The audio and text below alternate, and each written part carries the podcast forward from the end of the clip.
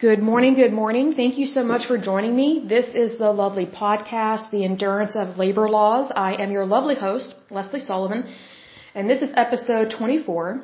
And today we're going to take a look at the National Association of Letter Carriers. But first of all, I want to give a shout out to uh, my listeners here. I'm going to take a look here at my list of who I want to give a shout out to. So that's going to be Texas, Oklahoma, New Brunswick. Thank you so much for joining in, New Brunswick. You are new to our lovely podcast, so congratulations and thank you for joining. Then there is Virginia and New York. In terms of countries, there is the United States, Canada. Love you, Canada. You're wonderful. And then the Netherlands. Thank you so much for joining in. I'm trying to think if I've ever met anyone from the Netherlands. I don't think I have. I've met a couple people from Denmark. But I don't think I've ever met anyone from the Netherlands. But you, you guys are wonderful. I love your country. Even though I've never visited there, you guys are always good. I always hear good things about your country. So that's really awesome there. So let's go ahead and get started on this union. It was founded in 1889. It is headquartered in Washington, D.C. Location is the United States. They have 277,000 members. And what I like about this particular article is that it actually does list all the presidents that have served in this union and it gives their time frame, which I think is really good because that to me says honesty. So that's really good. So let's go ahead and get started on this one. It says the National Association of Letter Carriers, also known as NALC, is an American labor union representing non-rural letter carriers employed by the United States Postal Service. It was founded in 1889. The NALC has 2,500 local branches representing letter carriers in all 50 states, the District of Columbia, Puerto Rico, the Virgin Islands, and Guam. I didn't know that about the Virgin Islands because when I think of the Virgin Islands, I forget that there's the United States side and the British side because I've been to the British Virgin Islands several years ago, many, many, many years ago. It's very beautiful. But I totally forgot that the United States has the the American side. I didn't realize that, but you could always tell which side is the American side at least before the hurricane or storm hit there, because we were on the British side, the British Virgin Islands, and you looked across, you know, just the way, and there's the American side, and it's all built up. It's very capitalized, has all these lights.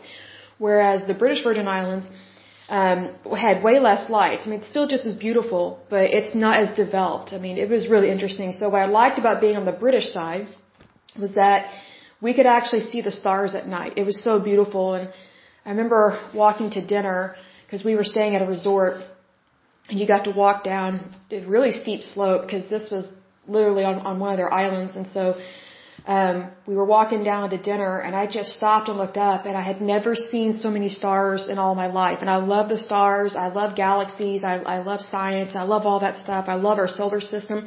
But just to see it like that was just so beautiful. It just took my breath away. I just stood there like in a stupor, just looking up. I was just so amazed.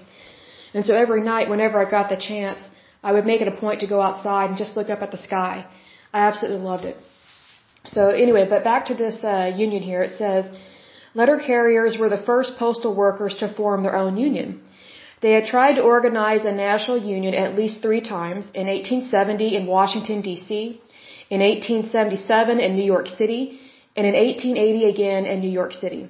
Recognizing that these earlier attempts had failed in part due, the, due to the expense of regularly convening enough carriers to sustain a national organization, in 1889 the Milwaukee Letter Carriers Association declined or sorry, decided to time their call for another national meeting of carriers to coincide with the annual reunion of the Grand Army of the Republic. That's very interesting.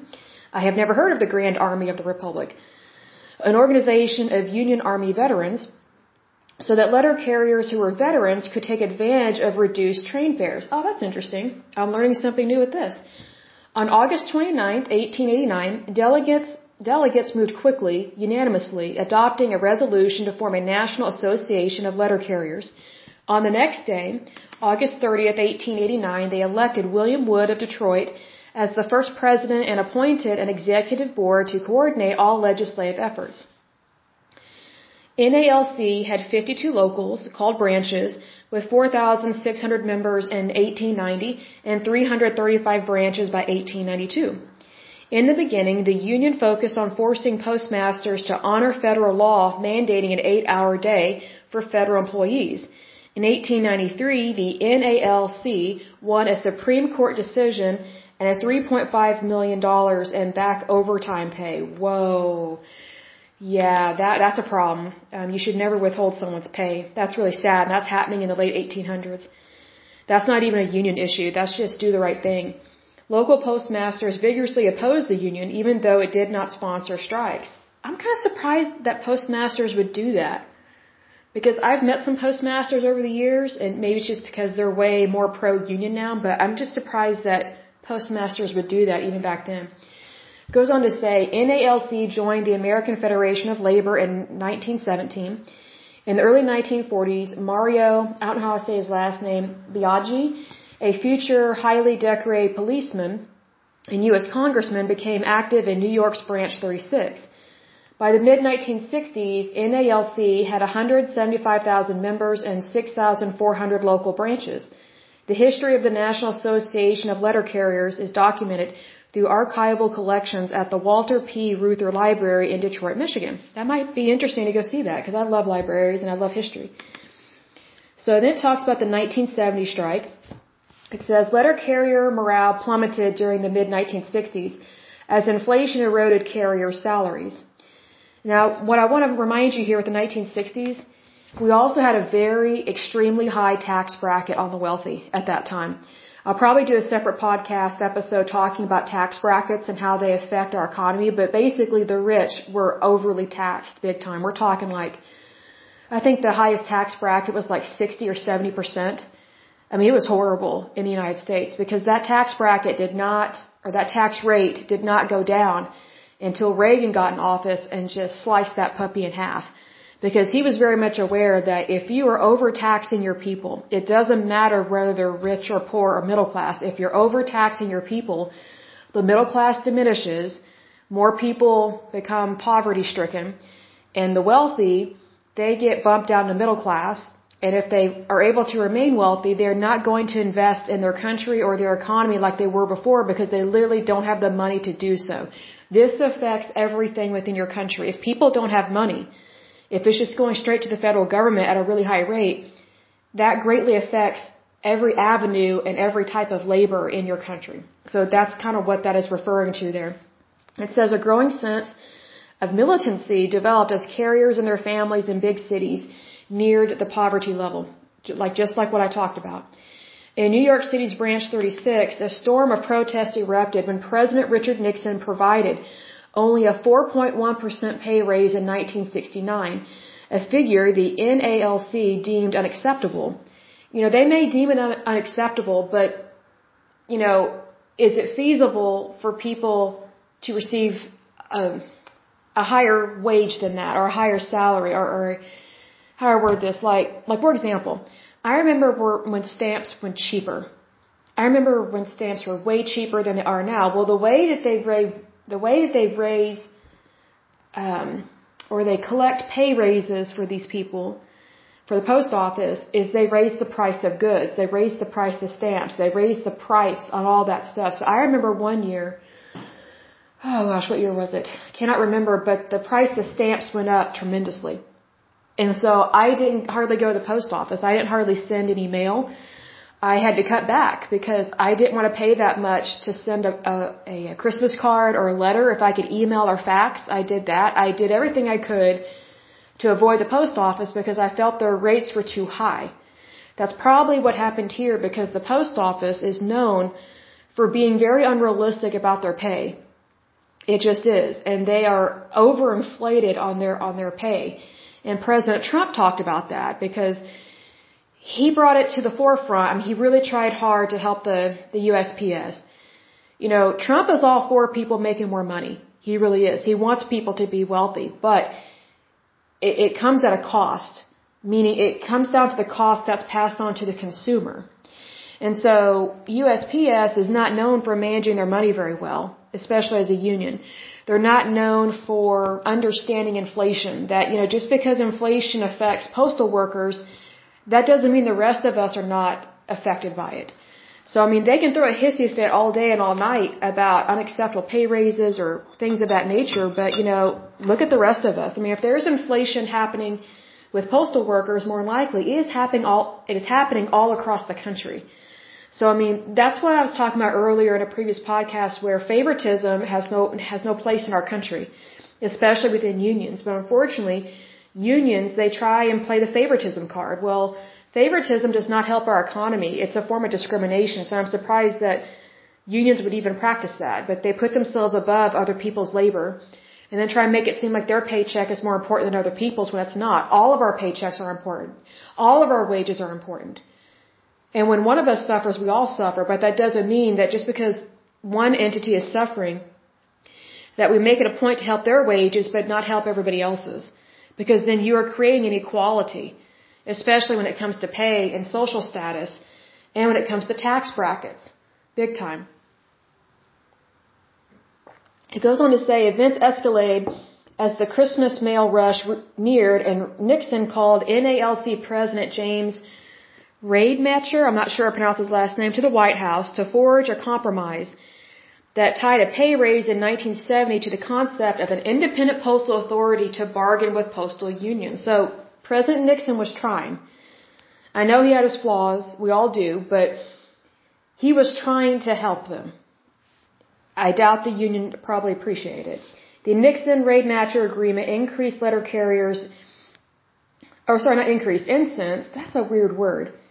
The agreement incensed, or probably incentivized, I guess, letter carriers, and when a House committee the following March approved a bill reflecting the Nixon Rademacher compromise, calls for a strike were shouted in New York's Branch 36 and other branches. Despite being barred from uh, participating in a strike, on March 17, 1970, the votes were counted in Branch 36 and a long threatened strike was approved. And it gives the numbers. I mean, it was barely approved. At 12:01 a.m. on March 18th, picket lines created by Branch 36 went up at post offices throughout the Manhattan and the Bronx in New York City as letter carriers went on strike. Within two days, more than 200,000 letter carriers and other postal employees across the country had joined the walkout. Okay, that's a big problem. Because here they are committing a federal offense by refusing to give people their mail. They are withholding their mail. That is a federal offense. So unions, they have a bad habit of thinking that they are above the law because they throw a hissy fit. You know, say for example, oh, how can I word this? Okay, let's say the DMV. So let's say for example, I don't want to have to get a driver's license anymore. So let's say I form a picket line outside the DMV and I, re I recruit a bunch of people to agree with me that we don't want to have to pay to get a driver's license anymore. Once we reach 18, we're citizens of the United States. We don't have to do that anymore. So instead of following the law, we rip up or destroy our driver's licenses and then we just start driving around without driver's licenses all across the United States. And so we are defiant against the law because we're putting ourselves above the law that is a horrible thing to do, and I pray that no one ever does that because you'd be very stupid to do something like that. But here's the thing: that's exactly what um, this union did. They basically gave the finger to the American people. They basically flipped, flipped them off and said, "Hey, we want more money, or you're not going to get your mail." Well, just think about all the different types of mail that people get. They get Christmas cards. They also get business letters. They also get paychecks in the mail. And here's another thing. They might also be receiving a letter from their doctor letting them know, you know whether or not they have cancer or something. But the thing about this union is they did not care. They did not value other people at all, really, with this. And that's what I don't like about picketing and things like this is that it, it creates favoritism. And within favoritism is discrimination, which is completely wrong. So then it goes on to say Nixon called out 25,000 soldiers to move the mail in New York City. Good for him. The strike ended after eight days when local NALC leaders assured strikers that an agreement had been reached, even though their word was premature. Round the clock negotiations began, and on August 2nd, a satisfactory agreement was reached, which was quickly approved by Congress. The NALC Office of the President, James H. Rademacher records contain archival material related to the strike. That would be interesting to take a look at that. But I mean, it's just kind of those things that unions, they, they, they try and act like they are the government. They try and act like they're everybody else's boss. And it's like, no, you're not. You know, you, you can't even act like a boss to yourself because they're throwing such hissy fits and things like this. Should people get raises? Yes, but it should be acceptable raises. Is it feasible? You know, who doesn't want to raise? But if but if you're not able to bring in the money to account for that, then you're not getting the raise. That's just basic business practices, and that's what President Trump was trying to get done in the in the United States Postal Service. Was trying to help them realize that you know just because you want to make 200k a year or something, that doesn't mean you will be able to, because you're passing on that pay rate and that burden onto the American people with the services that you're providing or not providing. Because I don't know anyone that actually enjoys going to the post office. If anything, I hear about people that hate going to the post office. They don't like how they're treated. And what's interesting is that there are a lot of uh, postal workers that they know that they're in a union. They know that they um, can act like a bully. And I've met some really mean postal workers over the years. It's rare that I meet a nice one. I've met like one or two, but out of all the years I've had to go to the post office, almost all of them were mean and hateful and rude. Just mean, didn't care about you at all. They might yell. I never heard them curse at least the ones I went to. But, you know, their services were horrible. Like, for example, I can't tell you how many times I've been to the post office and they have all these windows, like where a, uh, a uh, post office worker is supposed to be standing there to help, but they're closed. So they have all these available cash registers that they can operate, but they only put like one worker out there. And so when you go to the post office, instead of it being easy peasy, and run efficiently, it takes like 30 minutes to an hour to get something done. Like, that's not efficiency. That's incompetence. So, you know, that's what, that, that's what kind of bugs me about all that, is that, you know, here they are, they want, they consistently want raises all the time. They're not realistic at all, especially for the industry, but yet they're not providing really any better service you know, they, they want us to pay all this extra money for postage and things like that, but when it comes down to it, you know, a lot of their stuff is being moved online. So why should I have to pay all that pricing if it's, it's becoming more and more online? I mean, I don't think we can never completely do away with a brick and mortar post office because sometimes you really do need to go to the post office, but I just think it's ridiculous that they're wanting all this money, but yet they're not providing, eh, you know, great service. They're not providing amazing service like FedEx or something. And I haven't always been happy with FedEx, but in terms of like services and how they get stuff done, FedEx gets the job done. And they are really efficient. And they are a private company. They have, they have nothing to do with the United States government. Hence, they are very successful because of that.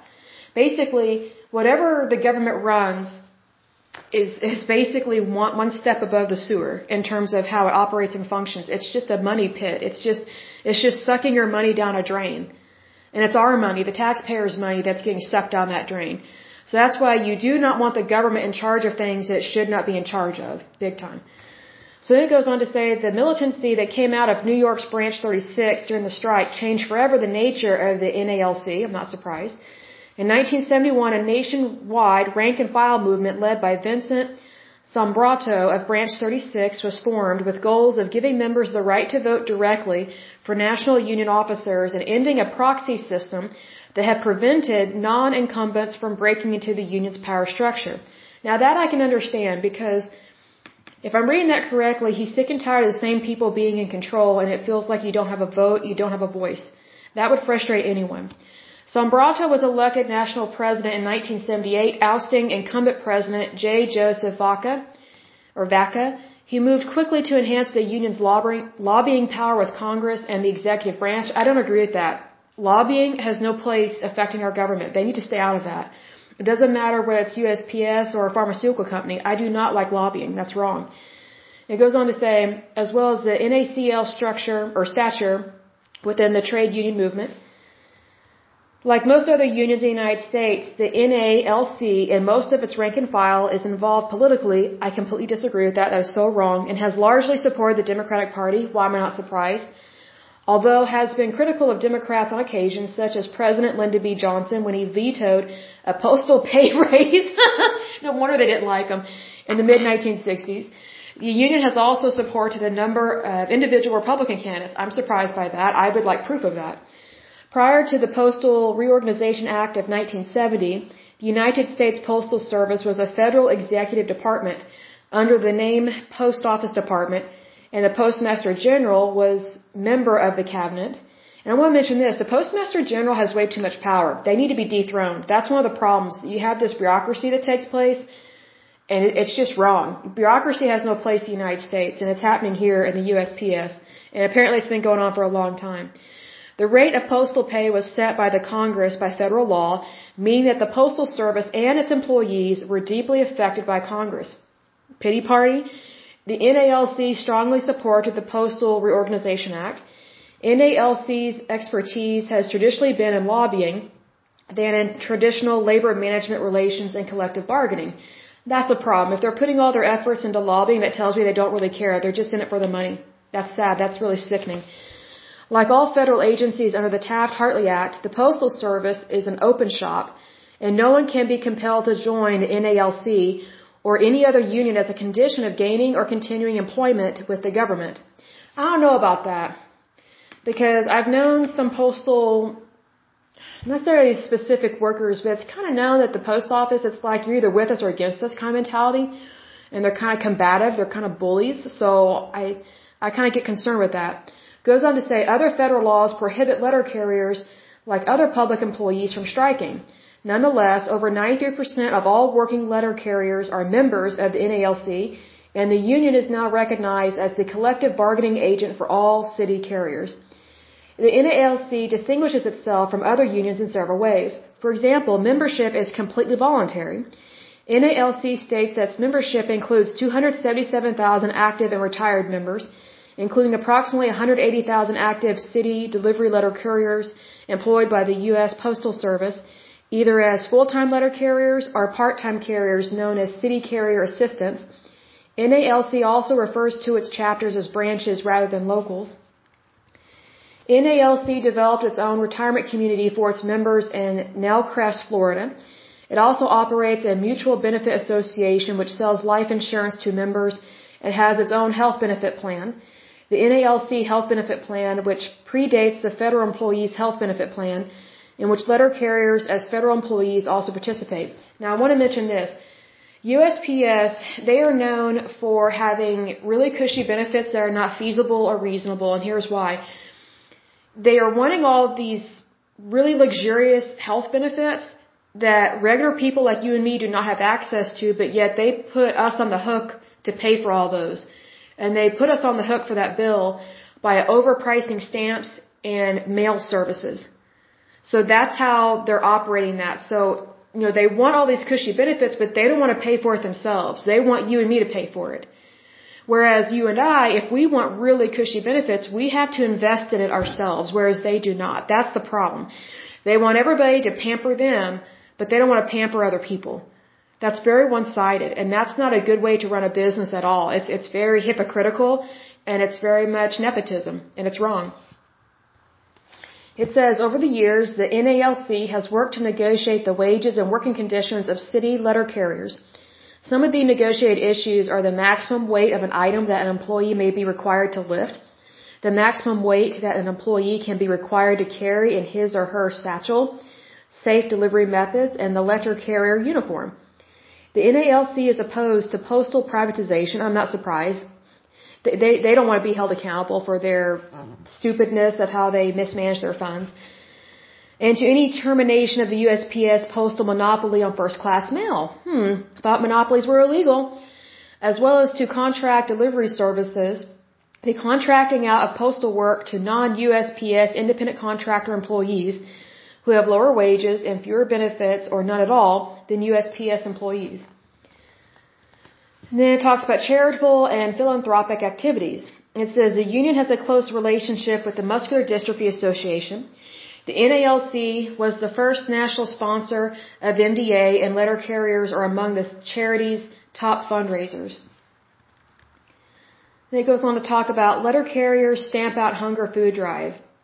Good luck with that. Hunger is a part of life.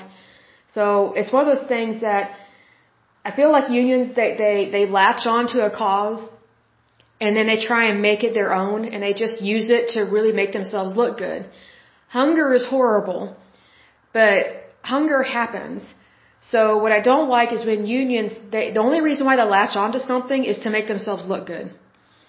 I would be more impressed if no one knew they were having a hunger food drive. Like, like they were just doing a good deed without having to get publicity and, and without people really knowing about. Like that's a good deed.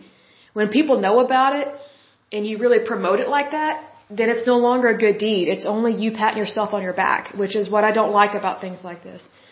It says each year on the second Saturday in May, as they deliver the mail, letter carriers collect non-perishable food donations left by the mailboxes on their route from postal customers participating in the NALC Stamp Out Hunger Food Drive.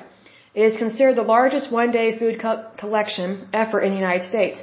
Participation is strictly voluntary. Yeah, because they probably don't want to force people to donate food, just like they force us to pay high prices on stamps.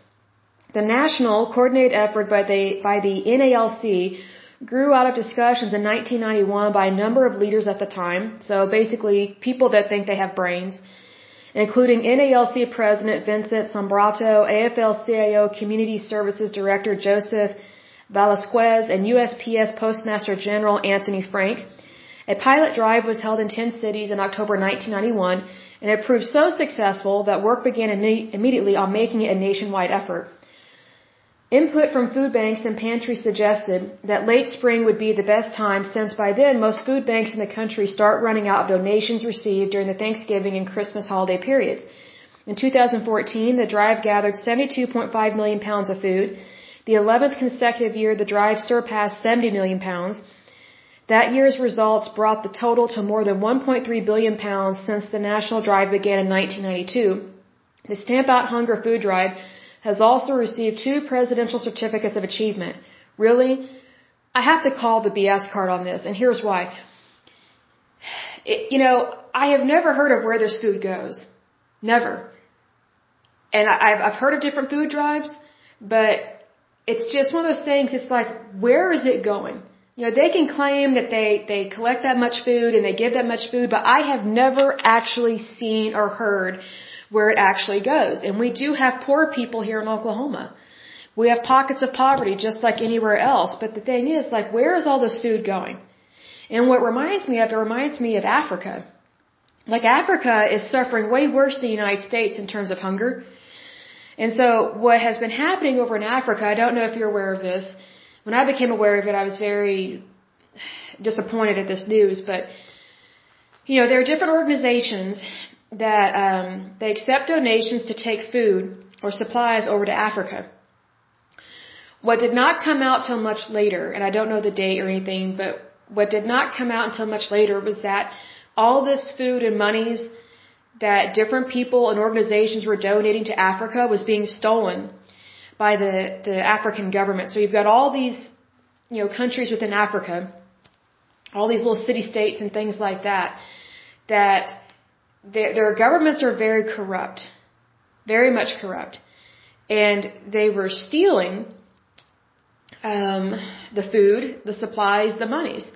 So people that thought that they were donating, they didn't know where this stuff was ending up. They they did not, and it's very unfortunate.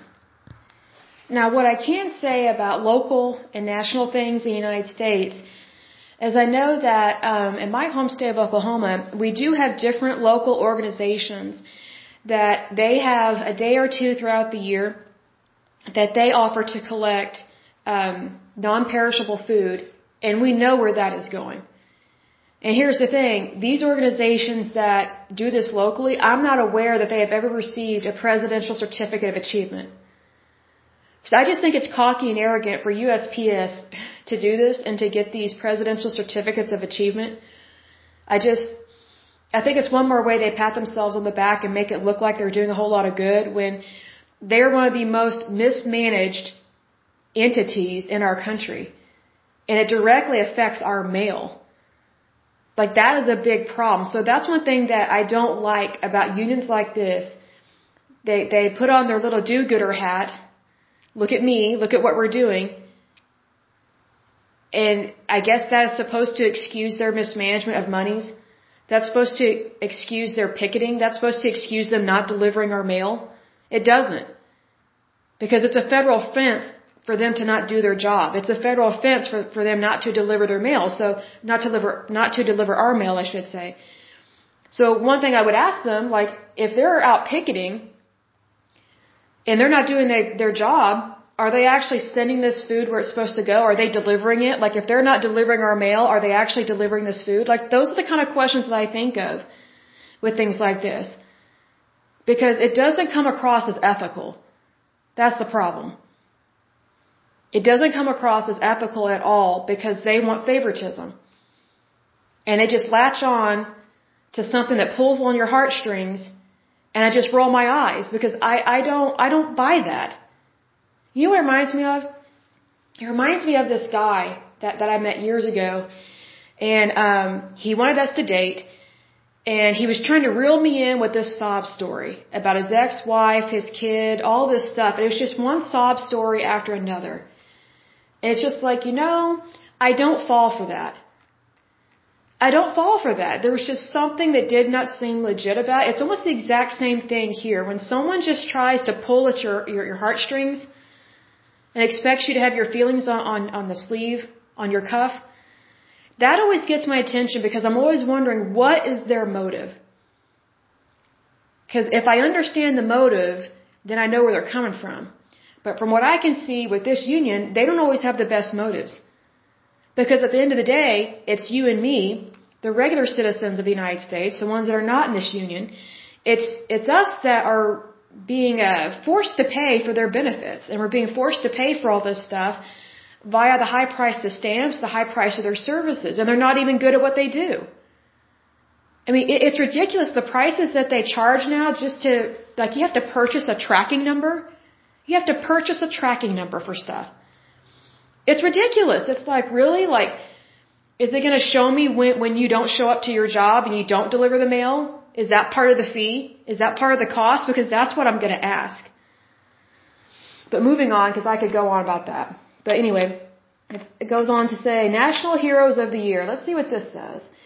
Each fall, the NALC holds an award ceremony highlighting acts performed by NALC letter carriers. Well, I'm not surprised. Pat yourself on the back and branches above and beyond their duties of carrying the mail.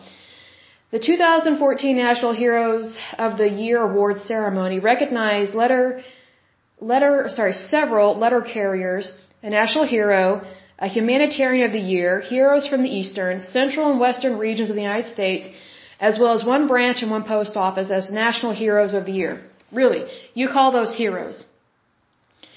You know what a hero is to me?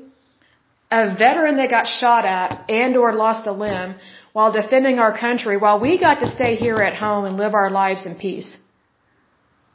Delivering someone's mail doesn't make you a hero and I would want to know what did they do that was above and beyond their their their duties? Like was it actually showing up to work? Was it not being mean to customers? What was it? I would want to know. Like I just think it's it gets so old, and I used to not get irritated about this, but the older I get, the, the, the more it gets my attention with stuff like this. Everybody wants to be called a hero.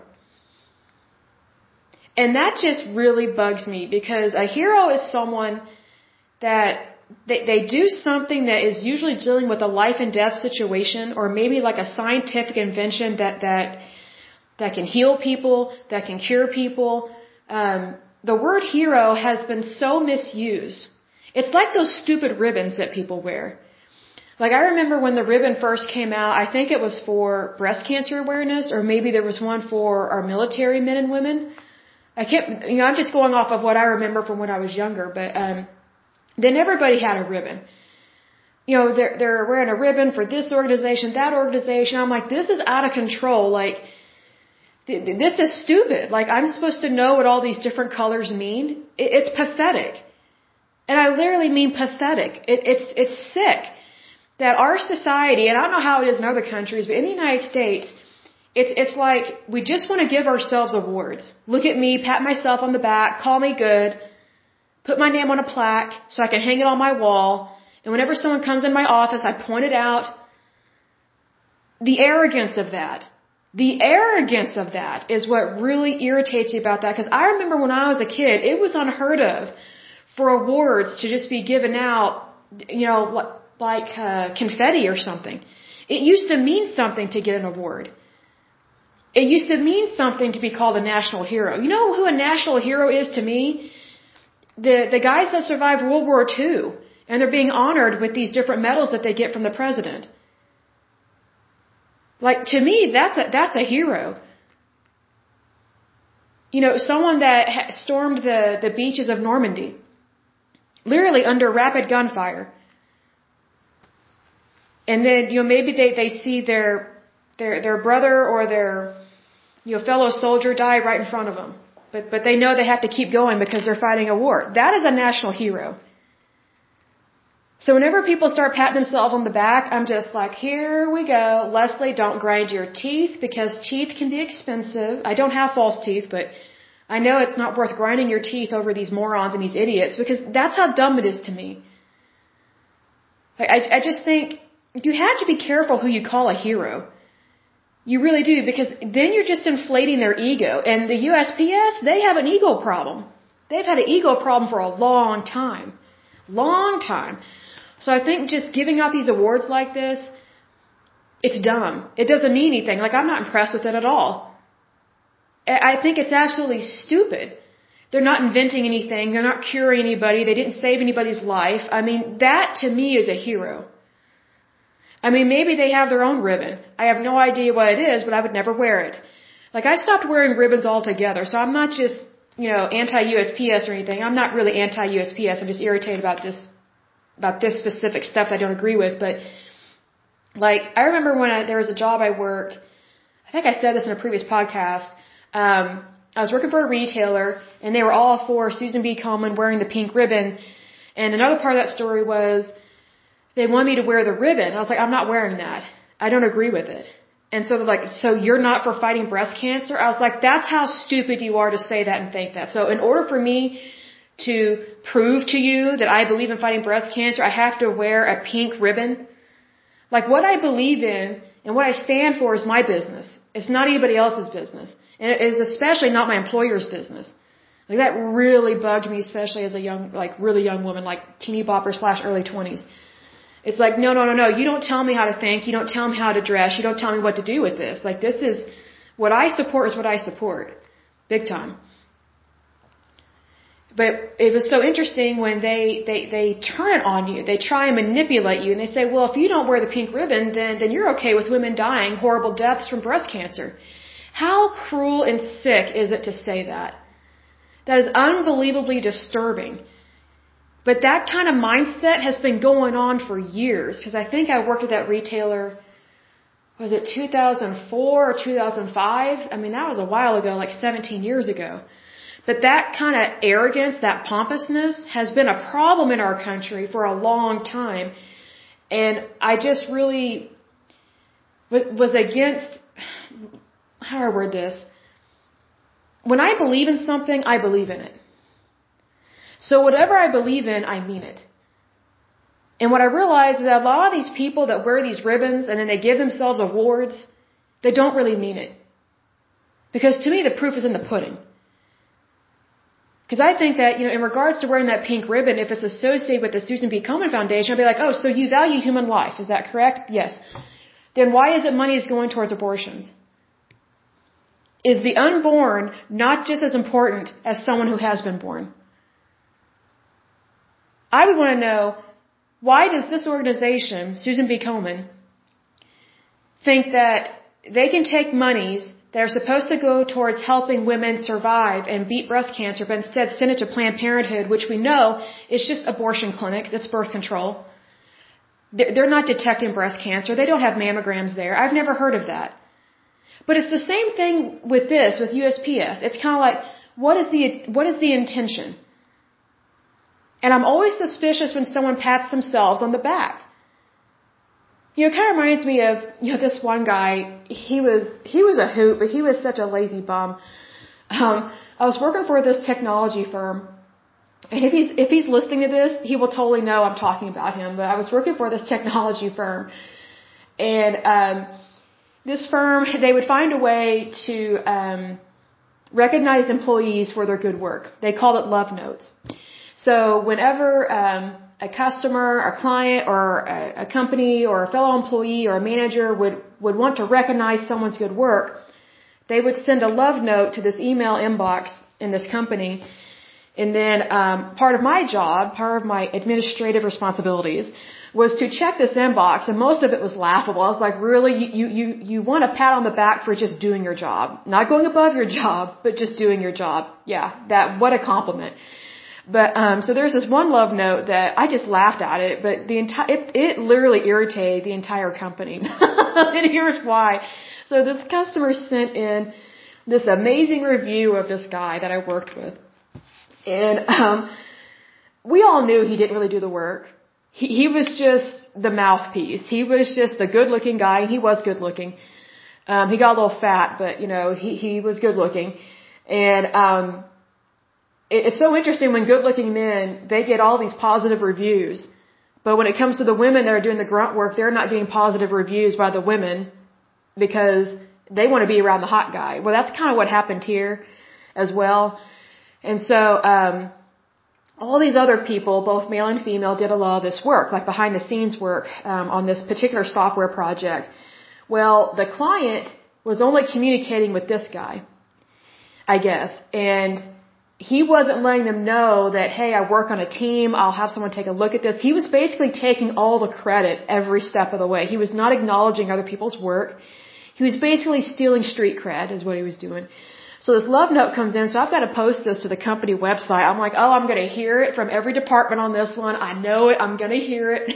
and I did. So I posted it to the company website. Oh man. People started walking by my desk. Who does he think he is? He didn't do any work. Can you believe this? I'm like, have you looked at the guy? He's cocky, he's arrogant, he's good looking, he's overweight, and he's still good looking. Like, give me a break. Of course he's gonna act like this. Of course he's gonna screw you out of your recognition. Of course he is. That, that that's what he does. Like get over it. Like why you know go call him out on it, you know? And what was funny was um he I would see him walking the halls and he was all, you know, had his had his nose up in the air and people were just like, "Oh, I can't stand this guy." But he was in his own little world and he comes by my desk and he's like, "Yeah, I got a love note. I was like, yes, I know. I'm the one that posts them and you know that. And we just busted out laughing. Like the arrogance just came out of this guy. It was so funny. Like I didn't let it get under my skin. I just laughed at him. And, and he knew that I knew that he was, he, he, he was just fluff. He wasn't the real stuff. He was just fluff.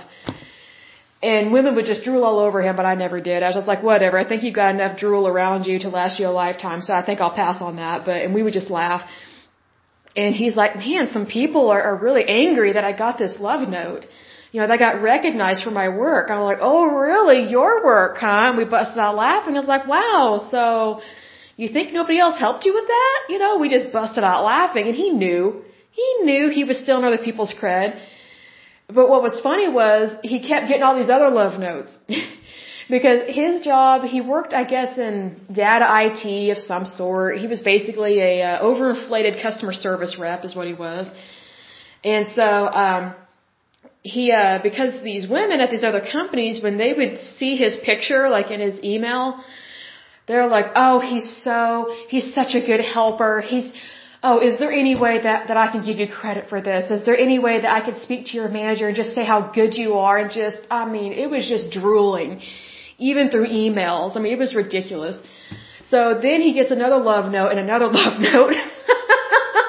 he really irritated the people in this company. the higher ups thought it was funny. They're like, eh, you know, whatever.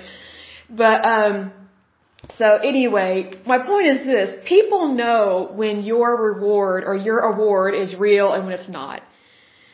People know when it's fluff they know when it's legit. They know when it's not legit. They know when someone's just patting themselves on the back.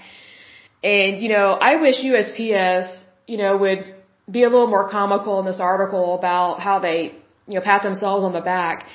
But anyway, it, it just makes me laugh because nothing is new under the sun. It, it is so true what King David or King Solomon said where they said, there's nothing new under the sun. It, there really isn't. You know, in terms of what we look at, our lives, there's nothing new under the sun. It's just the, te- the technology changes. But in terms of human behavior, nothing is new. There's always going to be someone that's trying to take your credit, try and take your raise, and put their name on your project, which is what this guy was doing. And so, get this, he had a birthday party, so he starts inviting people, and I was like, I wonder how many people are actually going to show up. it was so funny. So he actually invited me. I couldn't believe he invited me. I was like, wow, he knows that I'm not falling for anything. Oh, here's another thing. He was married. That's another thing. These women, I forgot to mention that. This makes this story even juicier, right? So this guy was married, had kids. I never saw his wife. I don't think I ever saw a picture of her, but I felt sorry for her because she had to know he was good looking and, and cocky and know, he was definitely trying to reel in these women, but would, would not consummate it, I would say. I don't think he actually cheated on his wife per se. Although there was one woman that he would walk around with all the time and, and she was married. And, um, said she getting divorced, but who knows? But they were just kind of overly attached at the hip. It was kind of a scandal, um, at this company. It's like, what else is new? Like I just roll my eyes. I'm like, people just get to work. Like just, if you focus on your job, then you're not going to have these problems. But anyway, so he had a birthday party I was invited and, and I went and it was a fun birthday party. I mean, he was actually, um, he, he could actually be really nice, but it was really funny. I don't, I don't even remember his wife being there. I just don't remember it. Um, I guess I was so distracted by the people that actually showed up because I had no doubt some of them were still really irritated. but I guess that's a true friend, you know, like true friendship is where you know what your friend is like you know they're uh, cocky, arrogant, and they will be the first to throw you under the bus. But then, you know, they might get your birthday present, I guess. you know, it's just uh, different types of loyalty, I guess. But anyway, that's what it reminds me of. And again, you know, we all know when, um, when an award is merited and when it is not. We all know when a title is merited and when it is not. And that's what it makes me think of. That's just how I view it and, and look at it. But anyway, um, so on to the next section. It says, uh, working to elect members of Congress who support NALC priorities and a primary objective of the union's political affairs operation. That is concerning. They should not be doing that at all. That should be illegal. The NALC's Political Action Fund, or PAC, PAC, is called the Committee on Letter Carrier Political Education. Wow. So basically they just give themselves these titles and it gives them permission to do whatever they want. It doesn't fool me much less anybody else. So um, their stated goal is to help pro-labor, pro-letter carrier candidates get elected. What? So they can go to Washington to support and protect letter carrier jobs. Wow. So basically infiltrate our legislation. Wow. How evil and manipulative can you be? Wow. Contributing to the PAC is strictly voluntary, as federal law forbids unions from using dues money for political purposes. But they should also forbid people from being elected if that is their sole intention is to infiltrate our legislative and our Congress and our Senate. Like they, they should not be infiltrating our, our political anything. That that is wrong. Because I look at it this way, like what if a what if a drug company did this? What if a pharmaceutical drug company purposely picked someone to be their candidate and wanted to infiltrate Washington so that they could have pro uh, pro drug laws or something? I'm making stuff up, but what if that happened? Oh my goodness, those pharmaceutical drug companies would be sued, they would be reprimanded, but see, here's the thing, unions get away with stuff like this, but the private sector does not. So if it's not okay in the private sector, then it should not be okay in the public sector. You know, you have to call a spade a spade. Otherwise, you're, you're not, you're not moral, you're not ethical, and you're not practicing good morals and values at all. And that's a horrible example for our country and a horrible example for our young people. So I guess if anything, what they're doing is a good example of how to be corrupt. Because that's to me is what corrupt people do. It says in 2016, COLCPE, which is their big old long title for their PAC, was rebranded as the Letter Carrier Political Fund. Well, at least they're being a little more blunt. At least they're calling it like it is. It is a political fund and that's their goal. It's not about, you know, the United States. It's about them and them alone. That's the problem. And it goes on to talk about the Hatch Act. It says, until 1993, active letter carriers were barred from taking any significant volunteer role for any political campaigns. The primary sentiment behind the law was to protect federal employees from being strong-armed and intimidated into helping their bosses run for election. I can understand that, because I suspect that does happen. In 1993, Congress amended the Hatch Act of 1939 to allow federal employees to take an active part in political campaigns for federal offices. While there are still some restrictions on what federal employees, including active letter carriers, can do, there is more latitude for letter carrier political participation in campaigns for president, the Senate, and the House of Representatives, as well as state and local elected officials. Retired letter carriers as well as letter carrier spouses and family members are not bound by the Hatch Act. Ooh, that's interesting. Because how much you want to bet those spouses want more money? Because here's the thing, just because you have one person, you know, let's say your spouse is a letter carrier, that doesn't mean that their that their spouse who they're married to doesn't like those cushy benefits as well.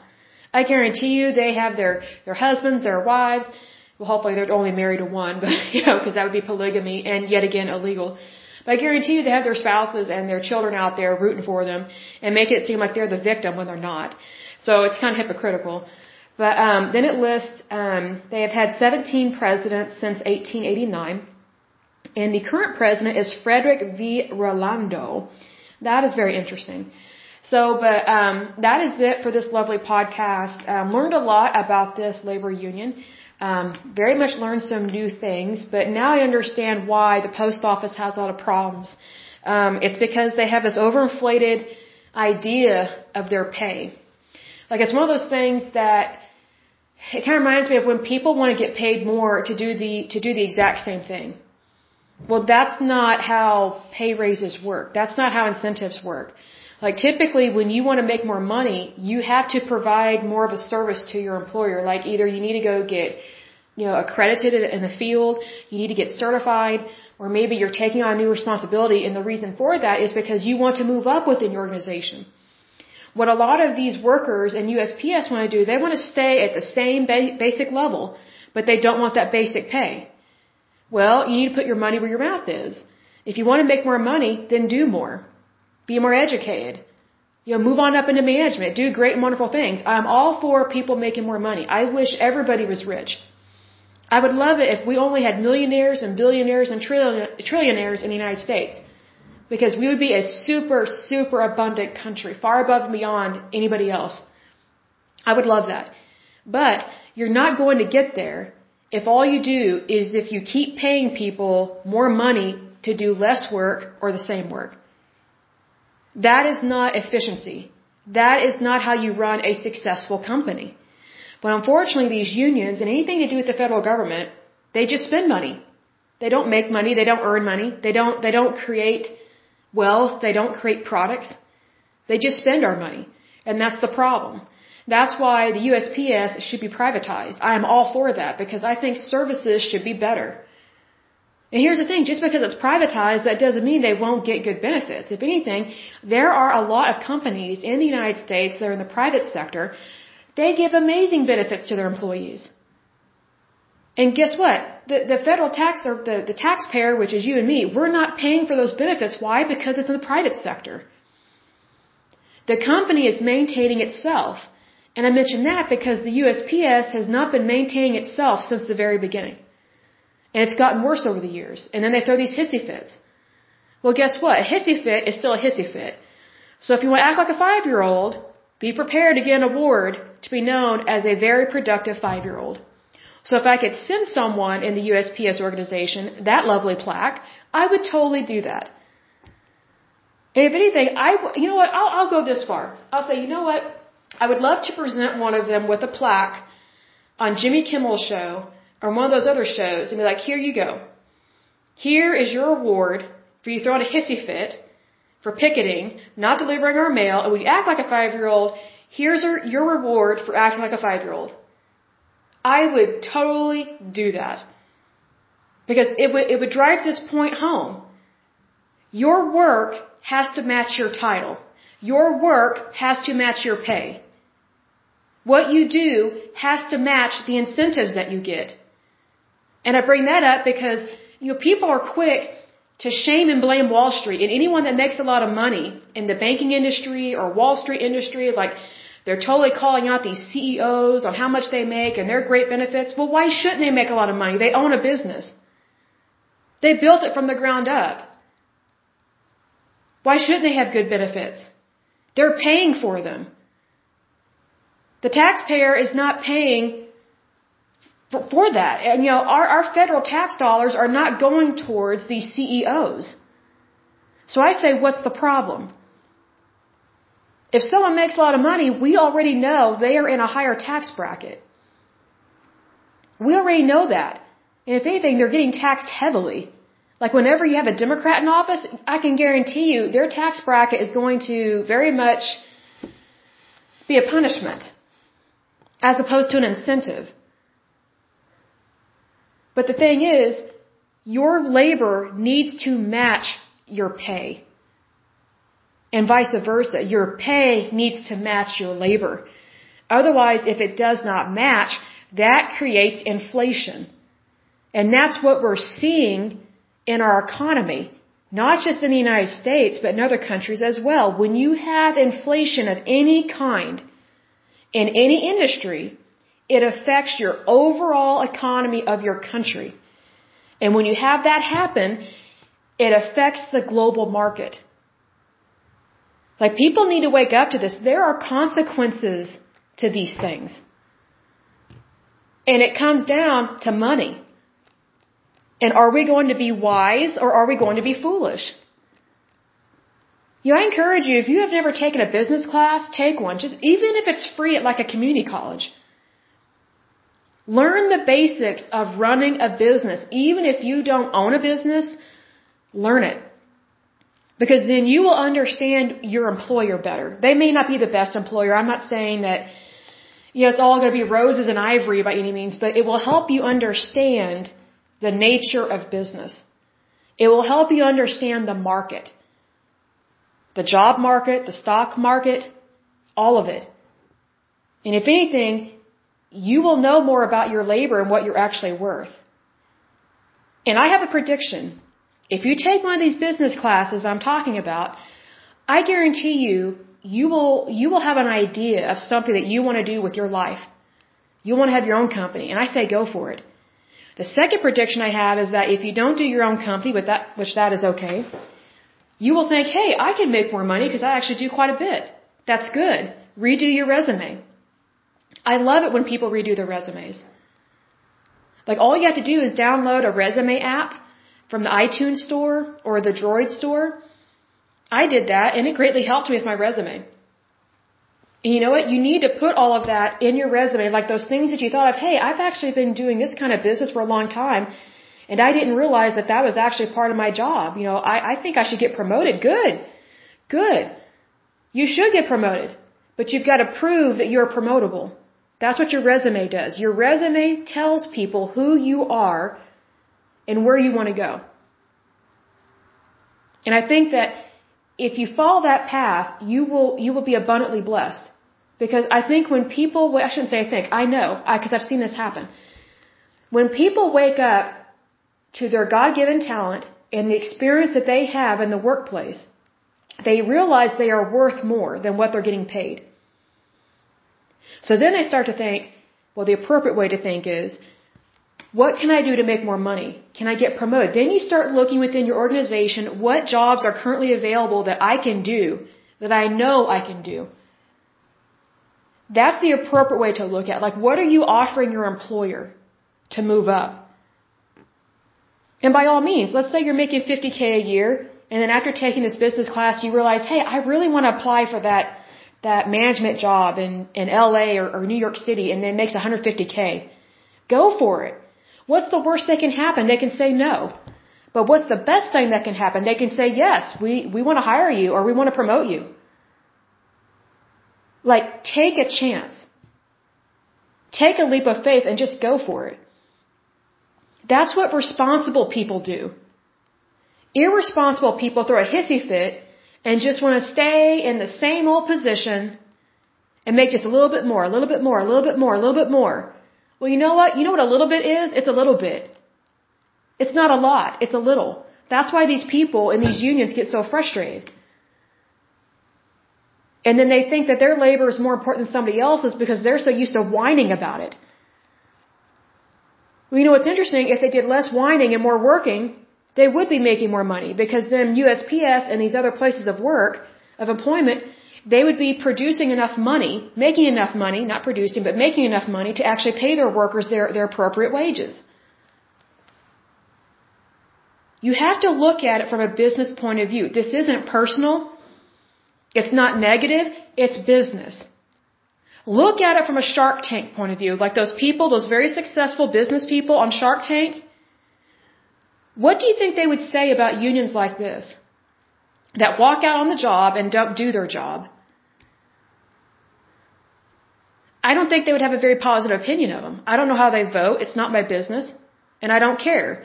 But I'm looking at it from a business point of view. When you have constant disgruntled employees that don't want to do the work, guess what? They typically get fired.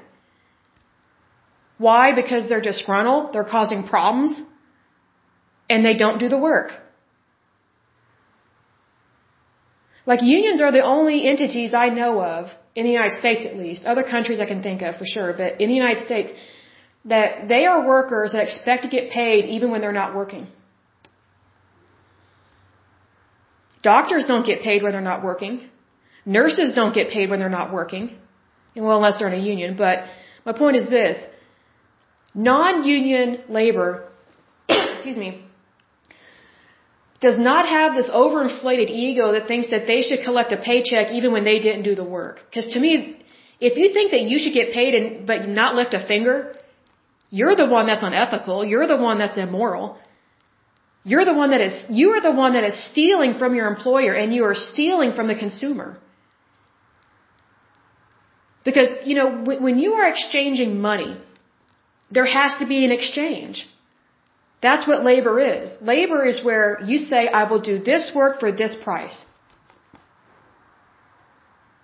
That's basically what it is. That's a contract. Even without having a contract in place, that is already a contract. And it's business. It's not personal, it's business. Now, it can get personal when people, such as these large unions that don't want to do their job, and then things start to shut down in the United States, like the air traffic controllers.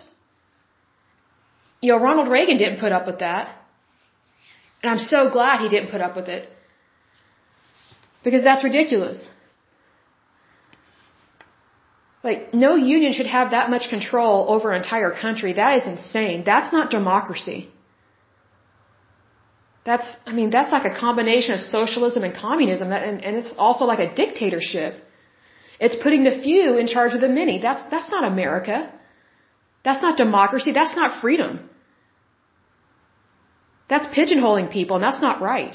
Not by any means. And it's, it's, it always disappoints me to see that kind of thing.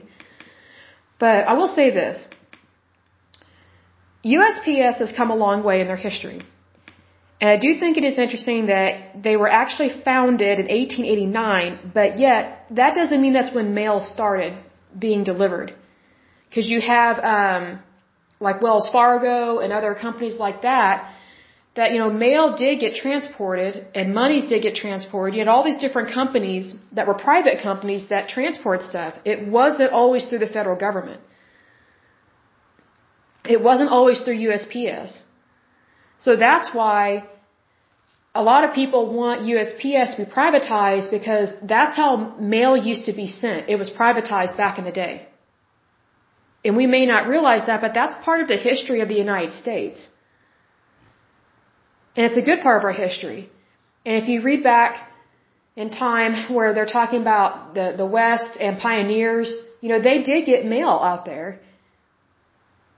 But it wasn't always through USPS because USPS wasn't around technically until 1889. So we need companies to be privatized. Because look at it this way. Let, us say we didn't have FedEx or, or UPS. Like FedEx and UPS have changed the market in terms of mail carriers and, and delivery of shipments and packages and things like that. And that has helped our economy. Just think about how many people are employed at FedEx. I'll look that up because this will really swing this home.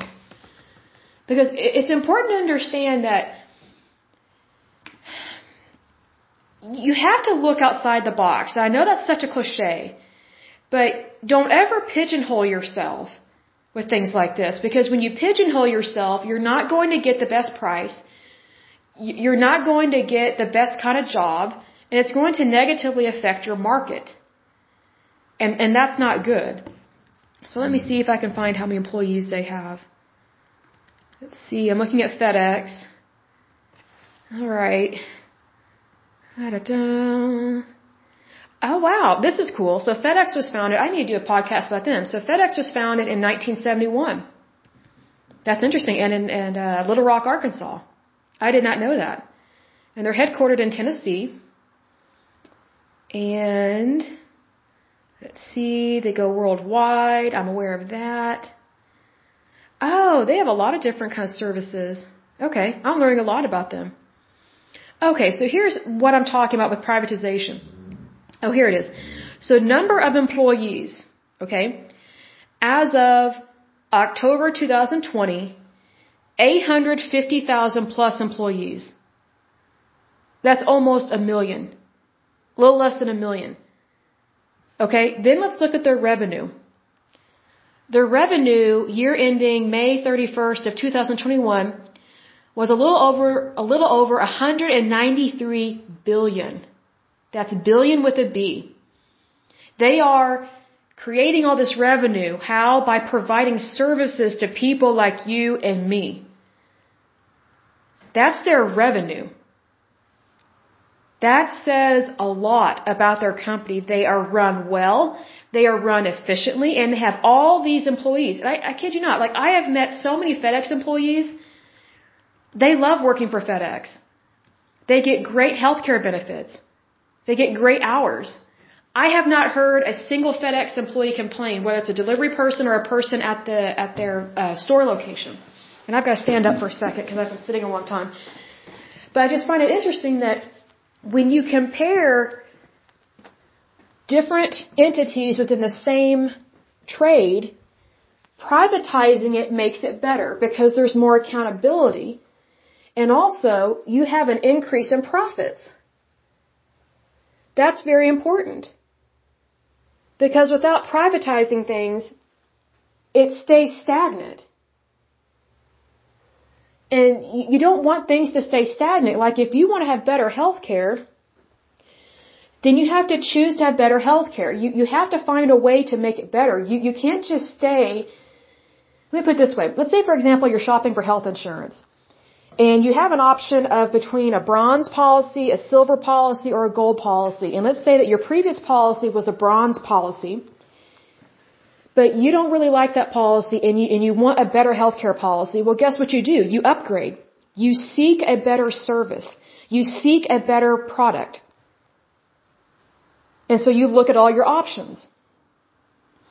And then you, the consumer, and also the patient, you decide, do you want to stay where you're at? Or do you want to move up? Do you want to have a silver policy or a gold policy? You have that option. You know, in regards to USPS, they have stayed stagnant at the bronze level. But yet they expect to get paid at a gold level. That doesn't work in business.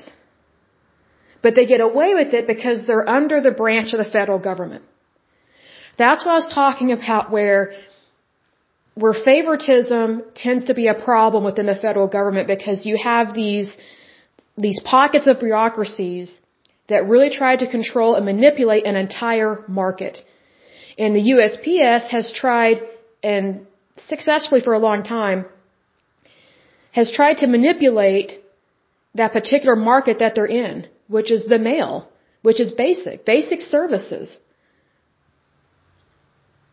You know, thank goodness for FedEx and, and UPS for coming onto the scene. Because we need competition in order for our market to work, especially to work in a democracy and to work in a free market. And a free market, the basic definition of a free market is you are free to be successful. Because it is up to you what you want to do with your life. It is up to you how much you want to make. Don't ever pigeonhole yourself and think, oh, I can only make this amount of money because I only have this education. That's a lie straight out of the depths of hell. And because I'm from Oklahoma, that's typically how we talk. When we call a lie a lie, we call it a lie. Here's the thing. Don't ever pigeonhole yourself to only making a certain amount of money. If you want more money, apply to a job where you make double or triple that amount. What's the worst that can happen? They'll say no. What's the best that can happen? They say yes. And now instead of making 20k a year, you're making 60k a year. And overnight, you start making really good money. That's how you work in a democracy. That's how you work in a country that has freedom. That's how you work in a free market. It's business. It's not personal, it's business. The way that it becomes personal is when you have this strong arming of the federal government and of these unions, where they're making it all about them and not the American people. They're basically ignoring their neighbor. They're, they're basically telling their neighbor and anyone they go to church with, if they go to church, they're saying, hey, I deserve to make more money doing the exact same thing, but you don't. That's why we should not have lobbyists interfering with anything political, especially when it comes to wages. Because if someone's lobbying for this particular group of people to get better wages in the federal world, so to speak, what about everybody else outside of that? Does that mean they don't deserve to have better wages? See, favoritism doesn't work. It creates problems, and we're seeing that again and again and again in these unions. And we see it, and it's a kind of a, a direct impact on our economy because it affects it affects inflation. I don't like going through inflation. I don't think anybody does. But if we can avoid it, we should. And the way that we avoid inflation is we act responsibly with any and all monies. Because that's what it comes down to is money. I mean, that's, that's just how people should look at it. And that's just from a basic auditor point of view. That's from a basic staff accountant point of view. Because if you don't treat it as basic, then you allow it to become complicated and then you don't know what the right hand is doing as opposed to the left hand. Keep it basic and move forward. It should be that simple. And if you practice those things, it is that simple. I just wish the federal government in the United States would, would practice that. But the federal government likes to make things so complicated and so complex that it's like, okay, where's our money going? It's the same thing with USPS. It's the exact same thing. Mismanagement on a super large scale. Like I know that USPS can't stand Amazon because they don't like Amazon workers delivering their mail. Well, here's the thing. The mail doesn't belong to USPS. The mail belongs to whoever is supposed to receive it. Because I remember back in the day when Amazon started doing uh, deliveries and things like that with Amazon Prime, it really irritated USPS because they were claiming, oh, you're, you know, you're just trying to take our jobs. It's like, no, we're trying to do the job that you are not doing because you're not even good at what you do now. And Amazon made a promise to its customers that, you know, if they purchase Amazon Prime, they get free two day shipping. Well, if you can't guarantee it, if you can't do two day shipping, we will do it for you. Because we have to honor our contract to our customers that have purchased Amazon Prime. I remember when that hit the fan. And I look at it this way, what if Amazon was in charge of our mail? What if, what if they were the ones that distributed our mail? I guarantee you it, it would be run so well. Why? Because it's privatized. When you privatize something, there is accountability. But when you have it completely done by the federal government, the federal government is not the type of entity to hold itself accountable because it just likes to spend taxpayers' money frivolously and accrue all this debt and then claim they need more money, more of our money, when they don't. They need less of it. They need less money, more accountability is, is the thing. Man, maybe I should start praying that Amazon start delivering our mail. I would love that because I know that I would always receive it and it would not get lost like it does these days. But anyway, um, that is it for this podcast. And um, as usual, I pray that you're happy, healthy, and whole, and that you are having a wonderful day, a wonderful week. And I really do pray that if you are in a job that you don't like, I pray that you find a job that you do like and that you make way more money and that you do well in your life and that you're able to have a 401k, you're able to to retire when you want to and also that you're able to take a vacation every year. Because those are, those are simple things that are good things that we should have in our life. Not mandated by unions, not mandated by the federal government, but they should be goals that we, that we each set for ourselves. Because if we're not setting goals for ourselves, then we've kind of thrown in the towel. And I wouldn't want that for anybody. Because to throw in the towel means that, that, that you don't want something better in your life. And when you don't want something better, then, then you accept everything that you have as being, well, this is it. It's not it. That, that, that's not the end. Every day is a new beginning. Every job you get is a new beginning. Technically, every paycheck you get is a new beginning. Look at it as something as new, because technically it is. And you will find more joy in that. Like I can get irritated all day and all night about unions, you know, and specific ones and things like that. But at the end of the day, I can easily think of ways to help them. I can easily think of ways to make things better. Because it does no good to get irritated about something and then not think outside the box and think, well, you know, what would make this more efficient? What would help people? Because these, these people that are in these unions, they are our neighbors. They they are fellow citizens of the United States. And that's important. They're people just like you and me. So if anything, they could use our help and guidance. Like I would rather have a union that's run great as opposed to one that's run horribly. Because I think that if you're going to have an organization, regardless of what it is, whether or not I agree with any of it or all of it. All I ever wish for people's organizations is that it's run ethically, morally, and efficiently. And that's run well. Because that is how you will do the most good for people. Because I'd rather have good things for people than bad. It doesn't matter what my personal opinion is. It doesn't matter what political party I'm in. If someone has an organization and they want to do good in this world, they, they should have that opportunity to do good. Obey the laws, first of all. And if they need help obeying those laws, then they need to be told what to do. And if they need help with efficiency, they should receive that guidance. This is how you do stuff. This is how your, your company or your industry, this is how it could be more efficient. It's better to help than it is to look the other way. Because I think people have been looking the other way for a long time in regards to the USPS union. I really do.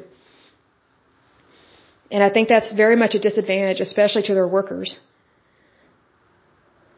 Because look at it this way. If their union workers had been um, more productive, or if their work environments were more efficient, they could have been making more money because they would have been doing more. Like people have would not have been like, oh, I'm not going to mail stuff as much as I used to because their rates are overinflated. But if people see that they're doing good and they're and they're they're doing more and they're more efficient, then they're not going to mind paying more for a stamp. They're not going to mind paying more for a service because that service is actually coming to fruition. But if it doesn't come to fruition, and if it's not a good service, that's where a lot of those problems lie.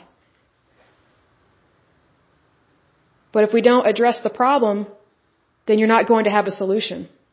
It's not ever going to get better. So then it continues to be a bad investment. It continues to be run poorly. Even though they, they have champagne taste on a beer budget, and sometimes champagne taste on a lemonade budget.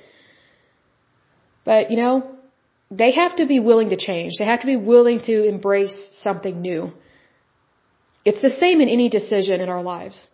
If we don't embrace change, if we don't think outside the box and look at, if we don't face the situation we're having and we don't face it head on, we don't acknowledge it, then it's not ever going to get better. That, that's how it is in everything, whether it's a union or a marriage that's failing or a kid that's not getting good grades in school or, you know, a boss that's a tyrant or an employee that's slacking on the job, you know, whatever it is, if you don't address the actual issue, then you're not going to see good results because you're, you're just sweeping stuff under the rug. So, if anything, I'm all for things getting better, even if I don't agree with every little thing. At least have a good organization. So until next time, I pray that you're happy, healthy, and whole. Have a good day and a good week. Thank you so much. Bye bye.